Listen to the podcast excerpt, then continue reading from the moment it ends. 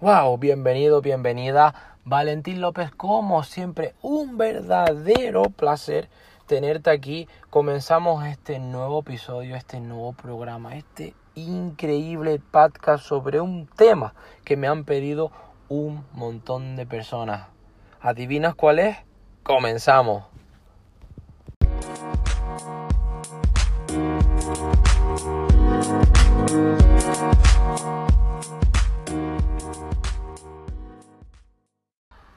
Bienvenido, bienvenida nuevamente y supongo yo que por el título del episodio de este podcast te habrás dado algo de cuenta. Titulado ¿Estás conviviendo con el enemigo? Pero no solamente porque lo diga yo, créeme que este episodio, este podcast es la suma de muchos mensajes por las redes sociales, de muchos correos, de muchos DM, de muchos DM eh, de muchos privados, mensajes privados, diciéndome Valentín, habla sobre este tema. Estoy durmiendo, estoy conviviendo con el enemigo. Y yo digo, wow, conviviendo con el enemigo. Y es cierto, muchas personas ni siquiera tienen eh, el enemigo, eh, pongámoslo como sinónimo de, de, de, los obstáculos. No, tu enemigo puede ser un obstáculo, tu enemigo puede ser el tráfico, tu enemigo puede ser eh, que se retrase un proyecto, tu enemigo puede ser alguna una objeción, tu enemigo puede ser eh, un proveedor que falló, un envío que vino retrasado. Tu, tu enemigo puede ser alguna de estas circunstancias.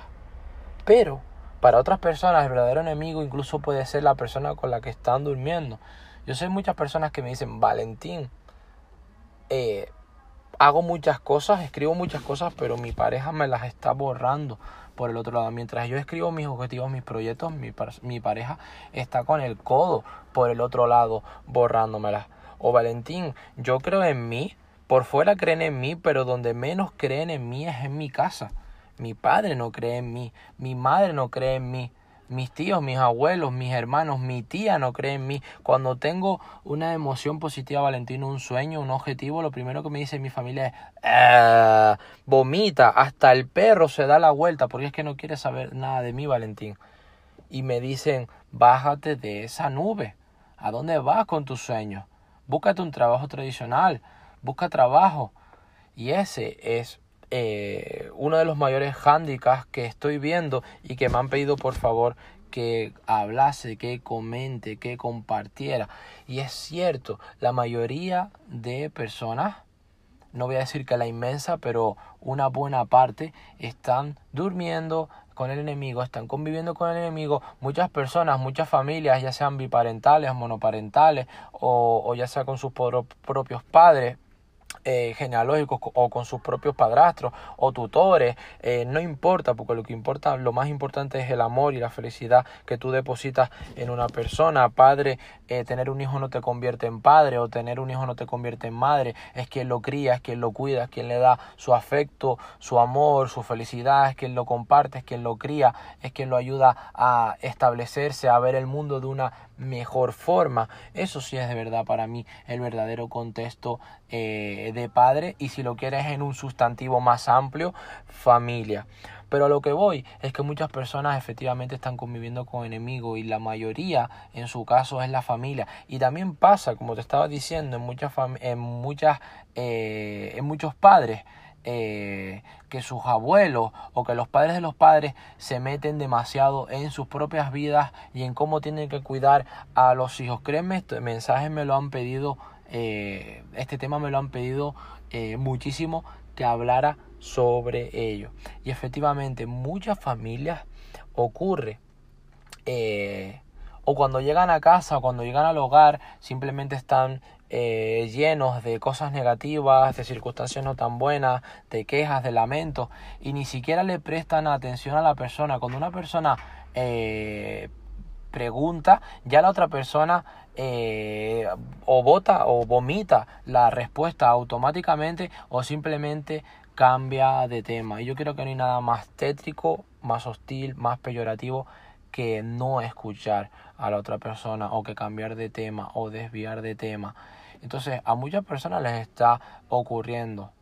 Eh, solución, obviamente, si antes pasabas mucho tiempo con tu familia, con tu madre o con tu padre, con tu tía, con tu tío, abuelo, abuela, hermano, hermana, etcétera, no te quiere decir que no los veas, pero simplemente te lo digo con corazón y te va a ayudar, pasa menos tiempo. Si antes pasabas 10 horas con ellos, pasa ahora 5, pasa ahora 4, porque debes balancear tu vida de tus propios proyectos, de tus propios objetivos. Tú no deberías de ser la papelera de nadie y mamá, papá, te quiero mucho, pero también ustedes son importantes, pero también mis sueños lo son.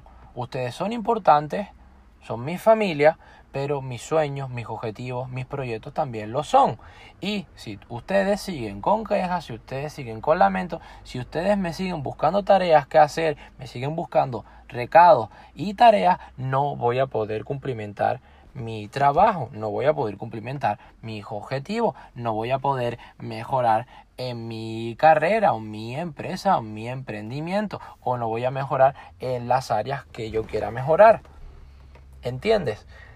No solamente es el enemigo como pareja o como relación, como me han comentado en los mensajes, sino también eh, establecido como familia, como las personas que están establecidas en el seno, en, en el hogar, y que muchas veces se deberían, obviamente, ser las personas que más deberían empujarte, deberían ser las personas que más deberían ayudarte, y sin embargo son eh, en muchos senos, en muchas familias, las personas que más están frenando. Fíjate que muchas veces el mal puede estar ahí fuera, pero también el enemigo, el demonio, para algunas personas está dentro del propio hogar y que se sienten mejor. Esto es algo que comparto por, por experiencia también. Fuera del hogar, fuera de, de, de, su lugar, eh, lo veo muchas personas en muchos países alrededor del mundo eh, antes que en el propio hogar. Y créeme, eh, no puedes estar eh, si tú eres un globo, si tú tienes sueños, si tú tienes objetivos, si tú tienes proyectos. Eh, incluso Albert Einstein decía, ata tu vida a una meta y no la ates a una persona. Fíjate que qué bonito es liberarse de, de, de la posesión, es decir, una persona no debería de poseer a otra, sino debería de complementarla, de compartirla, pero cada una tener sus propios sueños, sus propios objetivos y, y luchar juntos, en tal caso de ser una pareja, una relación, ya sea mujer, ya sea hombre, no importa, compartir su vida en, en, en proyectos individuales, pero también en proyectos comunes. O acuérdate que en una relación hay tres, tú, la otra persona y la relación. Puedes cuidarte a ti, la otra persona se puede cuidar a ella misma, pero ambos tienen que cuidar eh, la relación y ambos tienen que ayudarse. Y créeme, una vez que tú entiendes eh, esto, o muchas personas a las que va dirigido este mensaje entienden esto, eh, las cosas empiezan a, a fluir incluso más fáciles, porque juntos aumenta la positividad, juntos aumenta la fuerza, juntos aumenta la energía cuando eh, las personas se quieren y cuando las personas están dispuestas a, luchar eh, por sus objetivos y a luchar por sus metas. Así que hablaremos de este tema para que no se, eh, en próximos episodios, en próximos programas, para que no se alargue demasiado este podcast, porque la verdad que es un tema súper cliché, eh, que arde un poco, pero que vale la pena eh, mencionar. Éxitos, te deseo una increíble semana, que sigas trabajando igual de bien, que sigas mejorando. Nos vemos, te ha hablado Valentín López, verdaderamente contento. Un placer de haberte compartido este episodio, un placer también de que estés aquí y hasta la próxima oportunidad.